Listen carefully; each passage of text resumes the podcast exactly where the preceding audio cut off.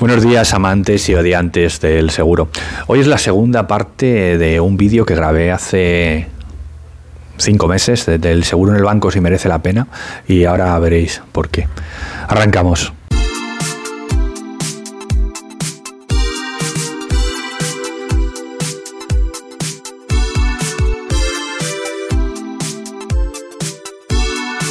Es la segunda parte de, de este vídeo de el seguro en el banco merece la pena. hace cinco meses, en las notas del programa, eh, debajo podrás leer dónde, dónde está ese primer vídeo y cómo verlo. Y por aquí arriba aparecerá un par de veces a lo largo del vídeo.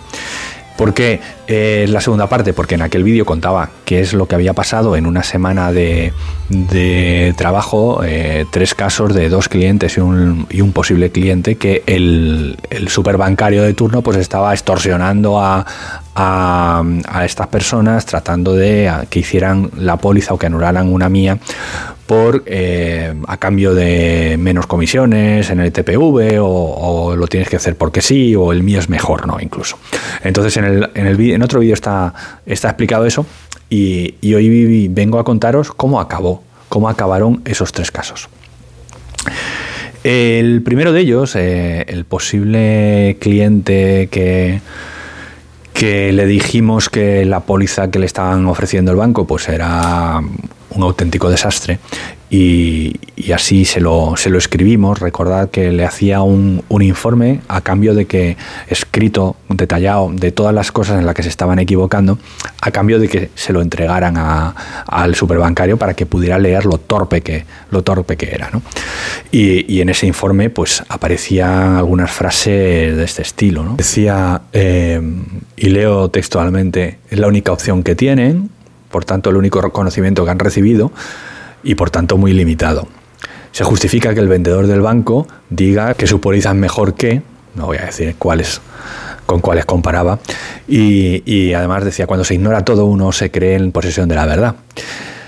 Eh, entonces, eh, tres o cuatro detallitos de estos que, si el, superbancario lo, leyó, pues sería deprimido a, casa y reconociendo pues la, incapacidad, porque había bueno eh, datos técnicos en cuanto a, formas de aseguramiento, de cómo estaban haciendo mal, eh, cómo habían entendido mal un premio de riesgo, cómo no sabían siquiera lo que era o que, que no tenían ni capacidad para descubrir que son que son eh, condiciones generales. ¿no? Entonces, bueno, en este primer caso, eh, que esta persona le estaban diciendo que la póliza de nosotros le presentábamos pues era igual que la que ellos presentaban y que le demostramos que no y que además no sabía de lo que hablaba, pues al final, ¿qué pasó? Que acabó contratando con nosotros la, la póliza de hogar. Es cierto que yo tuve que hacer un trabajo de análisis y, escribirlo y no contar dos cosas, sino eh, estaba leyendo por aquí, pues es un informito de, cuatro páginas, o sea que son algunos miles de palabras escritas y, donde se detalla pues en qué estaba confundido con las cosas que estaba diciendo el, el superbancario. Eh, al final eh, el cliente, el prospecto en ese momento, pues confió y se dio cuenta que lo que decíamos nosotros tenía mucho más sentido que lo que le estaba diciendo el pobre del banco que no sabía hacer la O con un canuto. Y al final contratamos la póliza. Ese es el primero de los casos. Después, eh, el segundo era un pastelero que lleva muchísimos dos años con nosotros y el del banco continuamente año a año le estaba recordando que tenía, que, que tenía, que, que tenía que. Bueno, pues el resultado fue el mismo. Le dimos este informe, cuatro o cinco páginas igual, y le, pusimos negro sobre blanco en qué cosas estaba equivocado el, superbancario al copiar nuestra póliza, ¿no? no, no supo ni, ni siquiera copiar la póliza, no, no era capaz de, eso. Y eso sí, decía que era igual. Bueno, pues se lo, se lo di por, eh, por escrito. Eh, después de 20 años de relación con, con ellos, pues son amigos y le dije, yo te hago esto para que tú puedas defenderte delante del superbancario diciendo que lo que está haciendo lo está haciendo mal y que tú no vas a, poder cambiar. Digo, pero se lo llevas y que lo lea. Y me dice, claro que lo leo, claro que se lo voy a llevar. Bueno, se lo llevó y, le pregunté, bueno, ¿qué, le ha parecido al cajero de tu banco lo del seguro? Y me dijo, la verdad es que se ha cabreado un poco. Dice, claro, es que dices unas cosas, claro, pues es que digo unas cosas pues como son, son apreciaciones propias, son opiniones, pero si no tienen idea, pues no tienen idea. Y si además se lo demuestro y se lo pongo en oro sobre blanco con su oferta explicándole en qué se ha equivocado, pues lógico que esté cabreado y que haya cogido tres días por depresión. Pues bueno, pues haya él, que se meta a, un trabajo en el que pueda defender o que entienda. Eh, ¿Qué pasó? Lógicamente renovamos la póliza y seguimos una, una relación fantástica con, con, este cliente. Pero tengo uno, uno mejor. El tercero de los casos, y, este es el que ya es para nota, estoy hablando que esto ocurrió hace cinco meses. Eh, un restaurante que eh, había hecho la, eh, le habían hecho algún favor, no voy a entrar en, qué tipo de, favor, qué detalles eran, y le había pedido que, oye, a cambio, por favor, quiero hacer el seguro del negocio. Eh, así me lo contó eh, el cliente dije, oye, pues fantástico. Digo, cuando, cuando te hagan la oferta, pues me la pasas. Yo le explico que está mal, porque va a estar mal, y, que te la rehagan por lo menos para que funcione. Y ya cuando quieras eh, dejar de pagar favores con, con, tu patrimonio, pues volvemos a hacerla. Así hicimos, le presentamos el informe. Claro, era un desastre, había que tirarla abajo completamente la póliza porque no, no, no había posibilidad de, enmendar, o sea, era un desastre, ¿vale? Un restaurante sin, sin responsabilidad civil de productos. ¿Vale? O sin declarar las medidas de protección, para que os hagáis una idea, o sea, un auténtico desastre. No obstante, eh, el cliente me dice, oye, que eh, vencía 1 de septiembre. Eh, cuando en julio me dice, oye, que, que vamos a hacerla, que nos la han reparado, que la póliza, que ya nos la han hecho bien y que, y que mm, la haremos en septiembre y tal. Digo, pues preparamos la anulación, anulamos la póliza y el 1 de septiembre te quedas sin póliza, recuérdalo. Además recuerdo haberle dicho, haberle dicho esto, acuérdate que el 1 de septiembre te quedas sin seguro.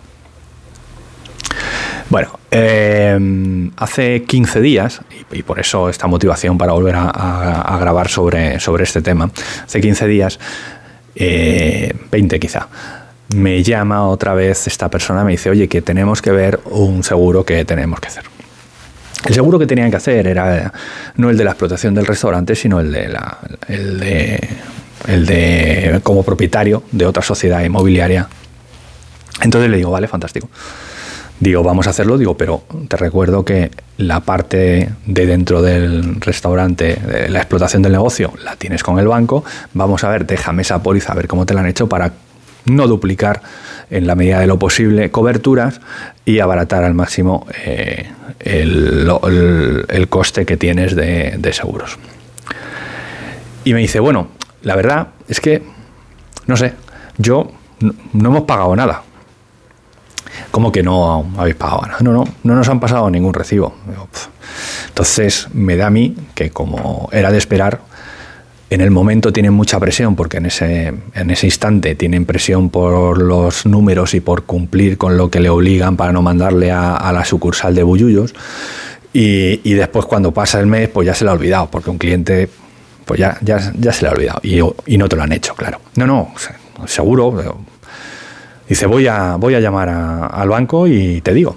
Digo, vale, cuando consigas la información, digo, pídele la póliza, y, ya está. O, que te digan si no lo han hecho o a ver qué planteamiento hacéis. A los tres días me dice, no, que sí, que me ha dicho que ya está hecha, pero desde hace dos años esa póliza. Bueno, ¿y no la has pagado? Pues yo creo que no la hemos pagado. Pues creo que no la tienes. Entérate, anda. Vuelto otra vez a, ver qué, qué, me dicen ahora. No, no, que sí. Que sí, pero que eh, la tenemos que hacer Total, yo lo dejo, digo, bueno, cuando consigas la copia de la póliza, tú pides una, una, póliza, una copia del contrato que tienes y, vemos, vemos cómo la tienes hecho y ajustamos. Y hace una semana me vuelve a llamar y me dice, tenemos que vernos, que hay que hacer unas pólizas urgente. Quedamos y tomando un café, pues ya me cuenta, dice, no, dice, verás, dice, me han hecho eh, la póliza de la explotación del negocio a nombre de la sociedad inmobiliaria que no genera, que no explota el negocio, eh, todo mal, no lo habían hecho, me la han hecho con, para hacerla ahora, para, para que empezara ahora en noviembre, pero con una fecha en adelante, todo un desastre para anular la póliza, para devolver el recibo para que me la corrigieran. No han sido capaces de, corregirlo hasta que el recibo ha llegado. Después me piden devolver. Bueno, un desastre absoluto. Total. Eh, un restaurante que ha estado sin cobertura desde septiembre hasta noviembre, hasta mediados de noviembre, que gracias a Dios no ha pasado nada, pero que podría haber pasado algo y algo incluso grave. Y, en este caso, bueno, pues hemos, hemos tenido suerte. Pero esa es la, forma de, actuar de, la banca con los seguros. Despropósito, tarde despropósito. Incluso cuando te dicen que sí, que venga, que lo hagas, pues incluso en ese momento tampoco lo hacen y también la lían.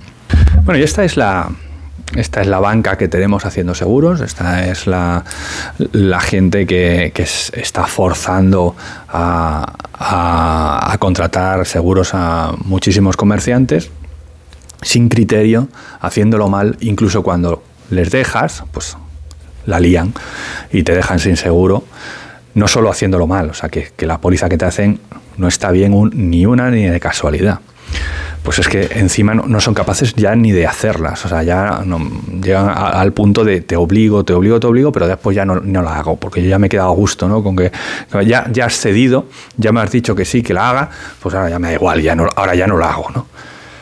En fin, es una, una auténtica barbaridad. Esto es el día a día, esto ocurre continuamente.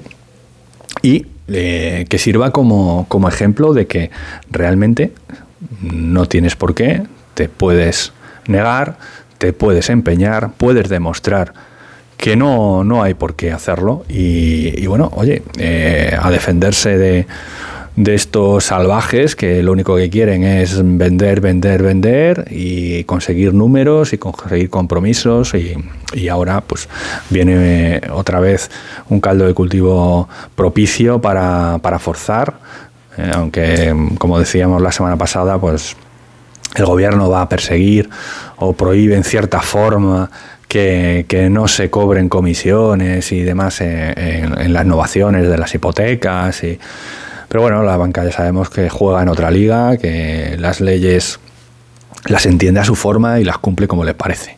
Entonces, bueno, pues insisto, y si eres agente o corredor de seguros, ayuda a tus clientes, es tu obligación demuéstrale que se están que están equivocados los del banco. Vamos a hacer estos informes, que lo lean, que se avergüecen del trabajo que están haciendo y a ver si por lo menos así, eh, aunque nada más sea por vergüenza torera, pues dejan de, forzar o, se dedican a, otra cosa, que hay, trabajos mucho más dignos que no tienen, no tienen esa obligación de, ir forzando a, los clientes, que se pueden vender cosas sin, sin forzar, no pasa nada. Bueno, buenas noticias para, para, mí por lo menos y yo creo que para, el resto, si eres consumidor, pues que sepas que puedes defender tus derechos, que, podemos discutirlos y si eres agente o corredor, pues que, funciona, que hay que ser constante y, y acabaremos, podremos con ellos. Nos vemos la semana que viene. Chao.